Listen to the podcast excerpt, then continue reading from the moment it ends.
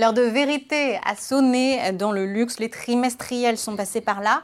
Il y a un ralentissement de la consommation dans ce secteur, mais toutes les marques ne sont pas logées à la même enseigne. Bonjour Pierre Sabatier, vous êtes avec nous euh, par téléphone.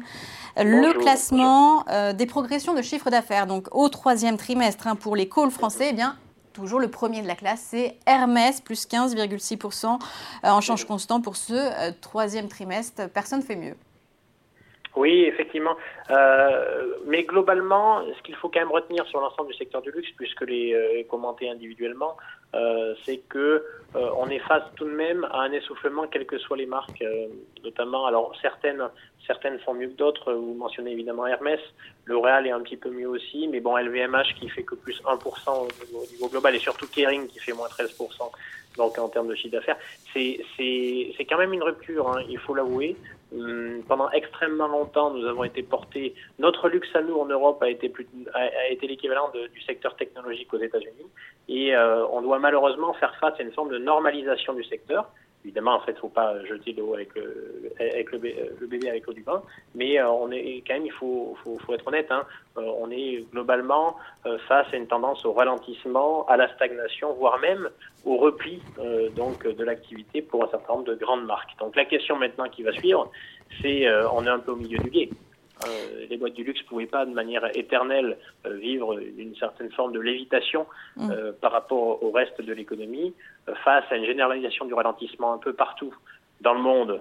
on pense évidemment à l'Europe, malheureusement en, premier lieu, puisque les derniers chiffres en fait font état d'un ralentissement de plus en plus vivace. Aux États-Unis, on commence à voir en fait des retournements en termes de demande finale du consommateur américain. et évidemment, en fait, et c'est peut-être ce qui inquiète le plus, une Chine qui euh, s'installe dans une forme de marasme. Et euh, d'ailleurs, euh, c'est pas étonnant, hein, les mauvais chiffres systématiquement euh, republiés par les grandes valeurs du, du luxe, mais à fond état finalement d'une économie chinoise qui, pour la première fois depuis bien longtemps, est décevante. Et donc face à cela, ben, voilà, les entreprises ne sont que le reflet finalement de, de, de, de l'activité globale et de la macroéconomie. Et donc, euh, les chiffres euh, en font état. Donc, Mais on parle de normalisation, normalisation de la demande. Alors, euh, normalisation de la demande, ça se traduit différemment selon les marques. Parce que, par exemple, Kering fait quand même moins 9% comparable au, au, au, troisième trimestre. Donc, la, la, demande, comment elle, elle, va se normaliser dans ce, dans ce secteur du luxe? Oui, elle se normalisera pour toutes. C'est-à-dire que, en fait, là, vous êtes en fait à un moment de bascule assez classique à savoir que le ralentissement s'installe un peu partout, mais progressivement. Et donc ce ralentissement progressif, il va, euh, il va euh, se traduire en fait pour l'ensemble des marques, euh, parce qu'aujourd'hui on a un faissement du pouvoir d'achat d'à peu près tous les acheteurs du secteur du luxe. Tous ceux qui ont soutenu la, la, croissance de l'activité dans ce secteur-là sont à peu près tous sous pression. Tant qu'on aura des politiques de taux qui seront aussi élevées et aussi restrictives dans des pays comme euh, les États-Unis d'une part et euh, dans le continent européen d'autre part, et quand on, tant qu'on aura une Chine qui souffre et pour longtemps d'une problématique de surendettement qui se traduit aujourd'hui dans l'immobilier, mais n'ayez aucun doute sur le fait que les difficultés que rencontre le secteur immobilier en Chine pèsent directement sur le pouvoir d'achat. En fait, des ménages susceptibles d'être le client donc euh, le client de ces grandes valeurs du Oui, mais pour la Chine, par exemple, Hermès qui est particulièrement exposé, hein, à hauteur de 48% euh, de son euh, chiffre d'affaires, c'est finalement celui qui s'en sort le, le, mieux. Donc, quelle différence il faut faire entre ces marques quand on regarde le secteur du luxe Et c'est pas finalement que leur exposition à la Chine non, c'est évidemment pas que celle-ci. et certains s'en sortiront toujours mieux que d'autres. Mais ça, c'est l'histoire même des entreprises. Vous savez pourquoi vous allez acheter un titre plus qu'un autre évidemment, vous allez acheter un secteur d'activité, une thématique, parce que euh, elle est globalement porteuse. Après, derrière, dans le détail, ben, il y en a qui sont meilleurs que d'autres. Et donc, la vraie, le vrai enjeu aujourd'hui pour ce type de valeur, et ça, c'est vraiment une clé pour les choisir, hein, pour arbitrer l'une vis-à-vis de l'autre, c'est quelles sont celles qui sont susceptibles de vivre à un niveau d'activité qui est moins favorablement orienté que par le passé. Et ça, ça pose la question de la gouvernance de l'entreprise. La gouvernance de l'entreprise, quelle, parce qu'une, enfin, voilà, une marque ou qu'une marque puisse très bien se comporter dans un contexte favorablement orienté, eh bien, euh, on n'a pas besoin de faire de grandes différences. Mais lorsque le contexte devient plus rude, eh bien, c'est là où on peut vraiment faire la différence entre les bons et les mauvais.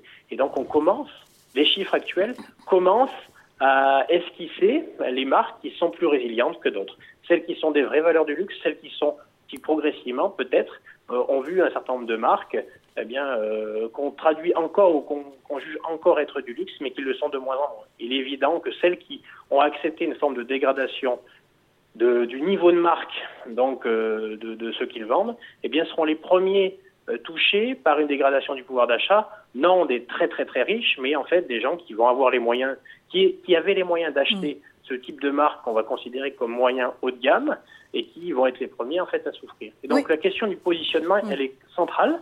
Ça veut dire quoi? Ça veut dire qu'on a vraiment deux dimensions. Une dynamique globale qui fait par rapport au passé que ce secteur d'activité-là est moins bien orienté, puis après des différences qui viennent tout simplement euh, des différences de gouvernance. heureusement, hein, tous les bateaux euh, n'ont pas les mêmes pilotes. Oui, du coup, vous évoquez la, gouvernance. Euh, justement, lors des, de la publication hier, François-Henri Pinault qui a évoqué certes le ralentissement de la demande au niveau macro, mais aussi la réorganisation de son groupe. C'est vrai qu'il y a beaucoup de changements de tête chez Kering. On voit aussi qu'il y a un changement au niveau des activités. On mise de plus en plus sur, par exemple, la division eyewear, qui était la seule en croissance d'ailleurs ce trimestre. Ça veut dire que, que chez Kering, on attend encore ou, c'est un groupe sur lequel justement, on peut miser sur la, sur la gouvernance ah. euh, Là, pour le coup, est-ce qu'il faut être contrariant? C'est ça votre question. Euh, la bonne nouvelle, c'est que ça bouge. Face, euh, face aux difficultés que la structure a rencontrées. Mais est-ce que ce sont les changements que vous attendez, vous? Pardon? Est-ce que ce sont, ce sont les changements que vous attendez, que vous regardez? On les jugera en fait à l'aune de, des résultats futurs. Euh, c'est trop prématuré. En tout cas, ce qui est sûr, c'est qu'il fallait du changement. C'est-à-dire que face à une trajectoire qui est de moins, en bien, de moins en moins bien orientée, il fallait du changement. Après, la question fondamentale, c'est est-ce suffisant dans un contexte que, je le rappelle, devient plus difficile que par le passé? Hein, Il est plus facile de changer de tête lorsque tout va bien que euh, lorsque, on va dire, euh, la, la mer devient plus couleuse. Et c'est la raison pour laquelle c'est complexe à évaluer. Donc là, vous proposez la question de la courbe en J en bourse, c'est assez traditionnel. Euh, ça descend beaucoup, puis ensuite ça remonte. Pour être très honnête, euh, le contexte difficile actuel euh, rend plutôt positif le changement de gouvernance hein, et la réorganisation. Après, sur son impact, il faudra tout de même euh, bah, attendre que bah, cette réorganisation ait, ait, des effets. Donc euh, pour le coup, on ne serait pas forcément favorable pour jouer cette courbe en J, à savoir devenir contrariant sur un titre, qui quand même, hein, alors là c'est vrai, euh, c'est un peu la grande dégringolade. Euh, tout de même, euh, je regardais ça tout à l'heure, hein, Kering, c'est moins, moins 15% par rapport en fait au cours d'il y a un an, alors que le CAC 40 est à plus 10%. Rendez-vous compte. Il y a 25% d'écart. Voilà, mais c'est ça en fait la prime, enfin ou la, la prime, ce, ce qu'il en coûte, à la fois d'être dans un contexte alors qu'il était très porteur devient moins porteur, et par ailleurs de ne pas avoir en fait fait preuve d'assez de, de réactivité pour pouvoir s'y adapter. Oui, c'est vrai, vous avez cité Kering, mais LVMH aussi a beaucoup baissé hein, depuis ses plus hauts, de plus de 20%. Euh, euh, du coup, c'est vraiment mauvais signe pour le secteur euh, du luxe en bourse. Et est-ce que c'est mauvais signe pour le CAC 40, puisque le luxe pèse énormément? Ben, Comme je vous le disais tout à l'heure, hein, c'est un secteur, et les Américains ont la techno, nous avons le luxe. et donc on peut s'interroger. Hein. c'est une thématique qui a été énormément portée, à juste titre, puisque ces boîtes ont remarquablement bien euh, enfin, ont été globalement portés par un contexte qui était de manière inédite euh, dans l'histoire porteur euh, jusqu'à maintenant. Donc ça, c'était le premier point, mais aussi en fait avec, on va dire, des, très belles réalisations. maintenant, on peut s'interroger quant à l'impact que ça a lorsque vous avez des indices qui sont très polarisés comme très concentrés comme le CAC 40, une très grande sensibilité à ce secteur-là, les éléments que j'évoquais tout à l'heure, à savoir des ménages américains des ménages européens sous tension en raison de la politique monétaire et euh, des ménages chinois sous tension en raison d'un surendettement qu'il faut qu'il va falloir purger, ça va être du temps, ben, concrètement, on, peut effectivement imaginer que cette sensibilité au secteur du luxe amène à une sous-performance probable euh, des indices européens par rapport aux indices américains, qui eux sont beaucoup plus chargés en techno qu'en luxe, et peut-être sur la côte européenne, vous savez que le CAC 40 s'était bien comporté jusqu'à maintenant, grâce, mieux comporté d'ailleurs que ses voisins, grâce à cette sensibilité au luxe, eh bien ça pourrait en fait lui ça pourrait peser euh, dans les semaines et les mois à venir en fait cette sensibilité peut-être trop importante au secteur du luxe pour euh, l'indice français. Eh bien, on termine sur cette note pas forcément positive hein, pour le luxe et le CAC 40. Merci beaucoup Pierre Sabatier d'avoir été avec euh, nous. Je rappelle que vous êtes un président de Pramvu. Merci à vous. Merci, au revoir.